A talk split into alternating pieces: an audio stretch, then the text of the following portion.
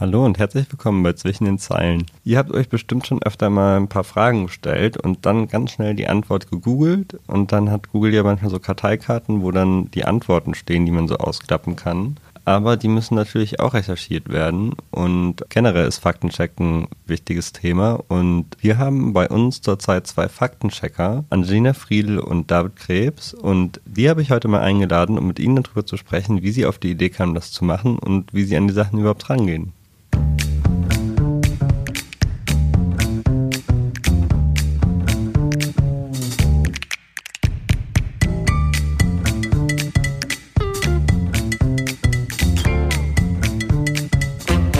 Hallo ihr beiden. Hi. Hi. Wollt ihr euch mal kurz vorstellen und sagen, wer ihr seid und was ihr bei unserer Zeitung macht? Klar. Ähm, ich bin David Krebs. Ich bin jetzt seit ungefähr einem Jahr und äh, fast zwei Monaten Volontär hier bei der Braunschweiger Zeitung. Und im Podcast bin ich, weil wir oder weil ich zusammen mit Angelina ähm, ja, ein Projekt Faktencheck angefangen habe. Und du bist Angelina, nehme ich an. Genau. Hi Lukas, ähm, ich bin Angelina Friedl und ich habe gemeinsam mit David äh, letztes Jahr mein Volontariat hier bei der Braunschweiger Zeitung angefangen und bin Teil des Faktencheck-Teams.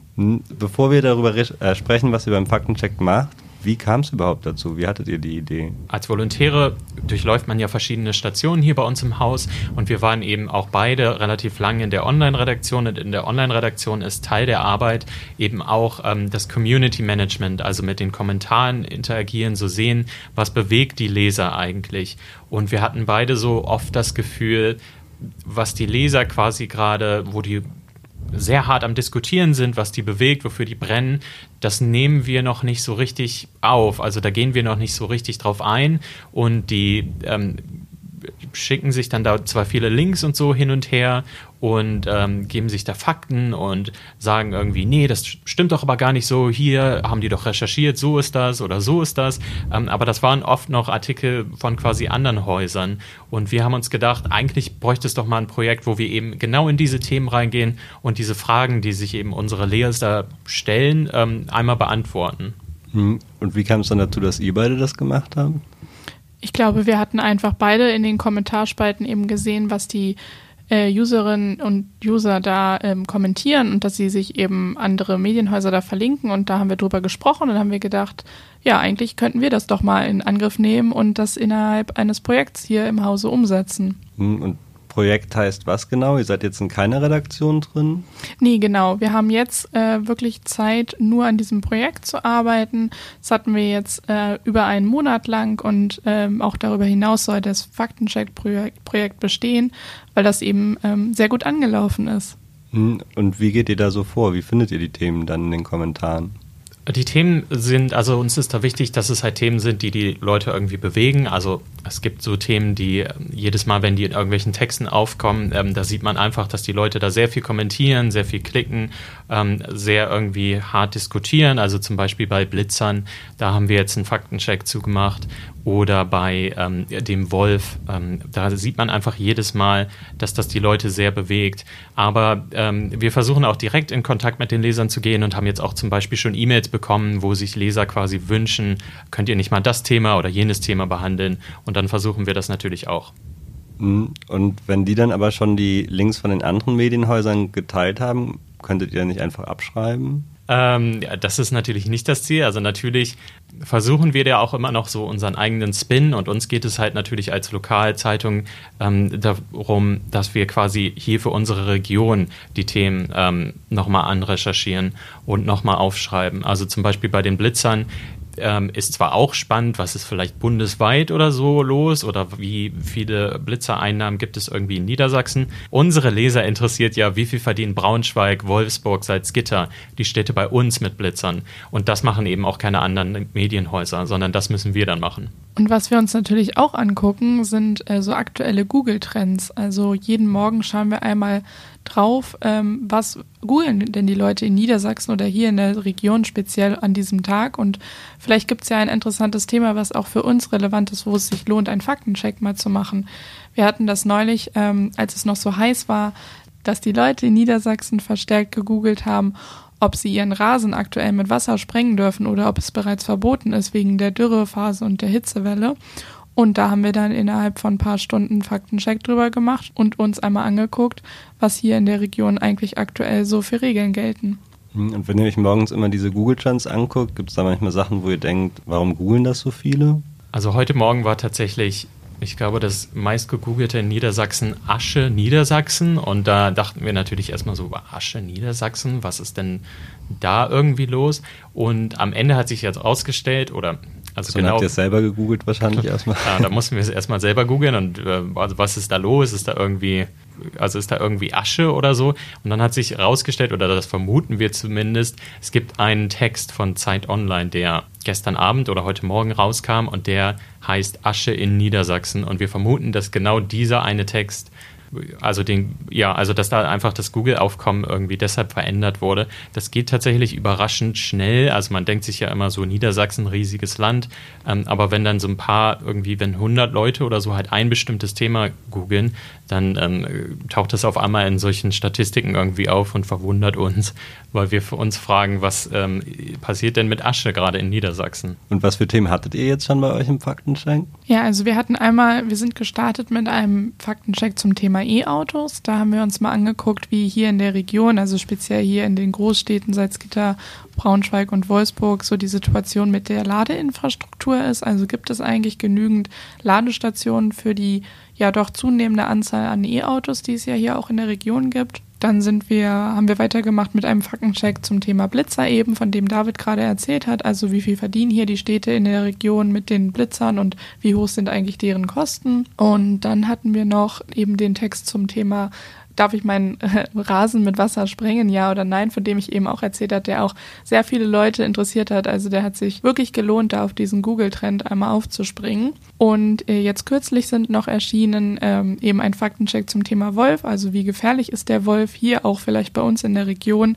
Es ist ja doch der ein oder andere Wolf in Hannover gesehen worden und wir haben uns mal angeguckt, wie hier eigentlich in unseren äh, Städten und Landkreisen hier bei uns in der Region die Situation ist. Und dann haben wir uns nochmal angeguckt, ob es hier eigentlich auch Affenpockenfälle gibt oder ob es das hier in der Region gar keine Rolle spielt oder zumindest noch nicht. Und wie gefährlich ist der Wolf jetzt tatsächlich?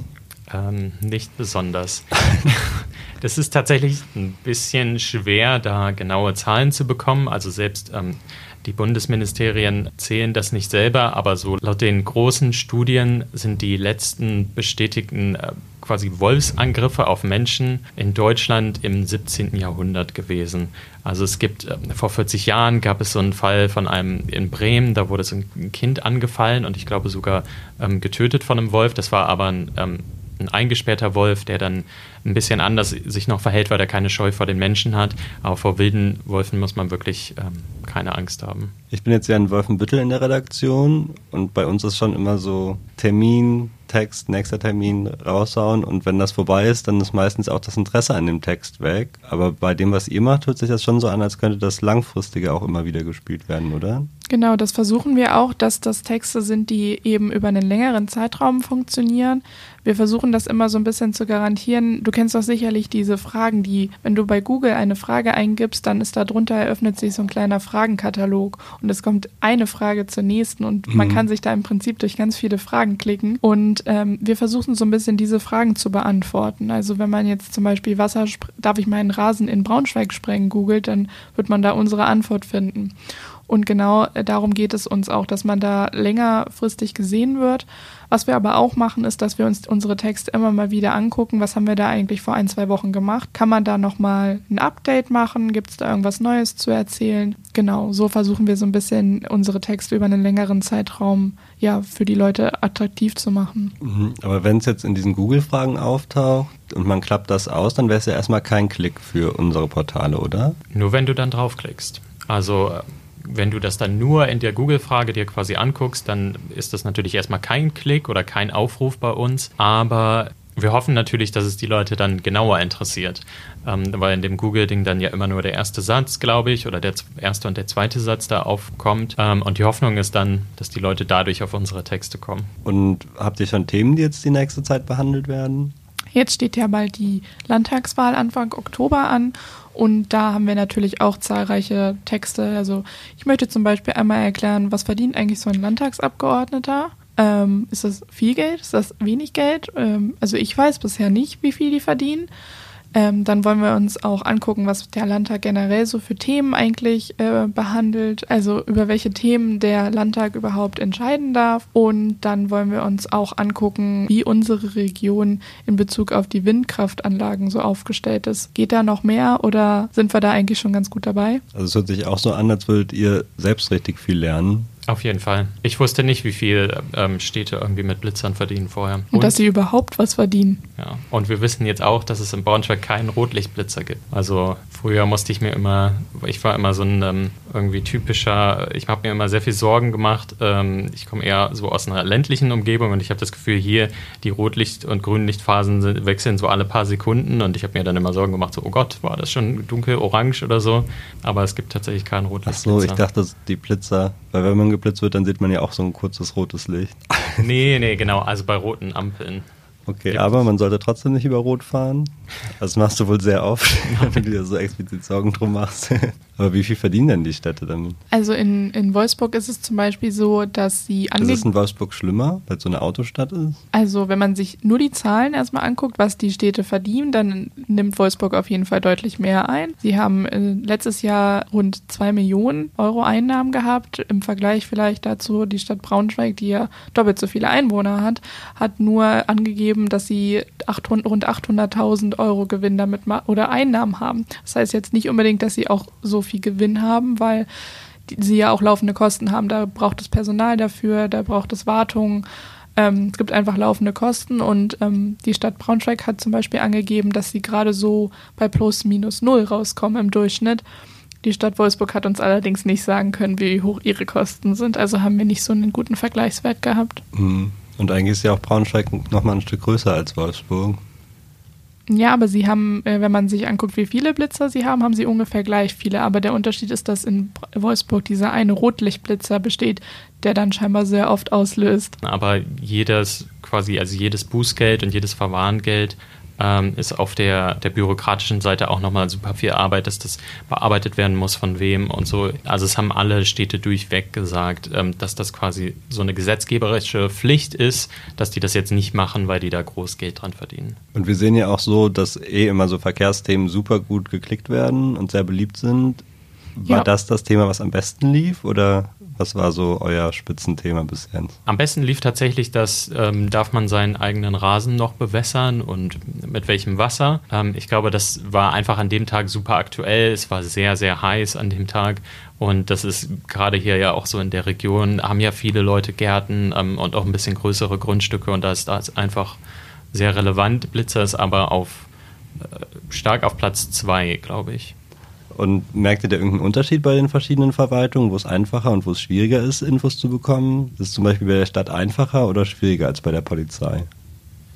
Oder hattet ihr überhaupt Kontakt zu der Polizei, bei der Naturschutzbehörde oder wem auch immer? Also wir haben auf jeden Fall gemerkt, dass ähm, die Leute alle sehr auskunftsfreudig sind, aber das äh, zumindest hier in der Region äh, hat die Stadt Braunschweig ist, glaube ich, hat unseren persönlichen Schnelligkeitsrekord gebrochen, was die Antwort angeht. Also sie liefern immer sehr detaillierte und sehr schnelle Antworten. Ja, der ein oder andere Landkreis, der braucht dann sicherlich ein bisschen länger, aber es wird auch, ähm, ja, die haben halt auch weniger Personal einfach. Aber die müssen euch ja die Auskunft eigentlich geben, oder? Genau. Ja, genau. Und was würdet ihr jetzt so jungen Journalisten und Journalistinnen empfehlen, wenn die selber Faktenchecker werden wollen? Wie würde man da rangehen? Ich glaube, es ist wichtig, Themen zu finden, die die Menschen ähm, irgendwie berühren und interessieren. Also äh, zum Beispiel Korrektiv, die ja so den Faktencheck sehr beliebt gemacht haben, irgendwie in ähm, Deutschland, die ähm, nehmen sich natürlich diese großen, bewegenden, irgendwie auch emotionalen und sehr wichtigen Themen an, Krieg, ähm, Missinformationen bei ähm, Impfungen, äh, jetzt im Russland-Konflikt ähm, in der Ukraine super viel. Also die gucken sich dann Bilder an, ist das wirklich da gemacht worden, wo das ist.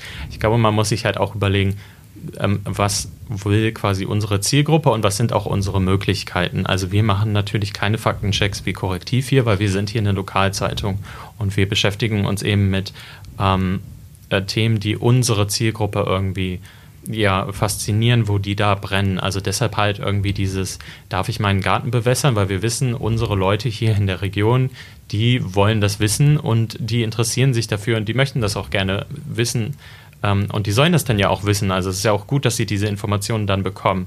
Und ich glaube, ähm, eine weitere wichtige Sache ist, dass man da sich auch nicht so als eine Autorität hinstellt, wenn man keine ist. Also wir ähm, sagen zum Beispiel, wir haben versucht bei unseren Themen ähm, nicht dieses, ja, das ist jetzt falsch, ja, das ist jetzt ähm, wahr, das kriegt jetzt irgendwie drei von vier Punkten oder so, was halt andere Medienhäuser manchmal machen, sondern bei unseren Themen ähm, ist das immer noch so ein bisschen, ähm, ich glaube, eine differenzierte Sache. Also bei den Blitzern ähm, können wir natürlich halt die Zahlen nennen, wie viel nehmen sie ein, die Städte, aber wie viel Gewinn da jetzt am Ende wirklich überbleibt, wie, warum diese Entscheidungen im Einzelfall wirklich getroffen werden, das wissen wir natürlich nicht. Wir können da ähm, ja keine, also wir können da ja keine Gedanken lesen und wir haben jetzt auch, obwohl das mit, mit Sicherheit auch Spaß machen würde, auch nicht die Zeit, ähm, für jedes Thema so tief reinzugehen, dass wir da eine Investigativrecherche machen. Warum hat die Stadt Braunschweig jetzt diesen Blitzer ähm, dahingestellt oder an der Stelle aber nicht? Aber deshalb ist es denke ich, ziemlich wichtig. Also, dass man auch zugibt, eben was man weiß. Also, man liefert die Fakten, die man liefern kann, ähm, aber tut auch nicht so, als hätte man mehr Fakten, als man irgendwie hat. Ich glaube, das ist irgendwie das Einzige, was ich jemandem raten könnte. Ich glaube, was ich noch wichtig finde, ist, dass wenn wir über ein neues Thema sprechen, dass wir, also dass keiner das Thema alleine behandelt, sondern dass wir uns immer austauschen, gemeinsam überlegen, was sind die Fragen, die wir wirklich an unseren Text haben, was wollen wir beantwortet wissen, wo könnte es vielleicht kritisch sein. Also wir gucken da immer so mit einem ja, Vier-Augen-Prinzip auf die Themen und Texte und auch auf die Antworten, die wir bekommen. Also es macht hier keiner von uns was im Alleingang, sondern wir prüfen uns da immer gegenseitig und ich glaube, das ist auch wichtig, wenn man da so ein, ja, so einen Gegenspieler hat. Hm, auf jeden Fall. Und ihr habt es eben schon angedeutet, ihr geht bald wieder in andere Redaktionen. Wo können die Leute euch bald lesen? Ja, ich bin bald im übergeordneten Newsdesk-Ressort, also vorne die ersten Seiten im ersten Buch sozusagen, wenn man in der Printzeitung denkt. Ich werde aber wahrscheinlich trotzdem weiter auch Faktenchecks produzieren im September. Und bei dir? Ich gehe in den Harz. Also ähm, wir haben ja auch noch den Harz-Kurier und bin da dann erstmal in Osterode eingesetzt, wo ich tatsächlich auch herkomme. Super. Dann vielen Dank, dass ihr da wart und viel Erfolg beim Faktenchecken. Danke, Danke. Lukas.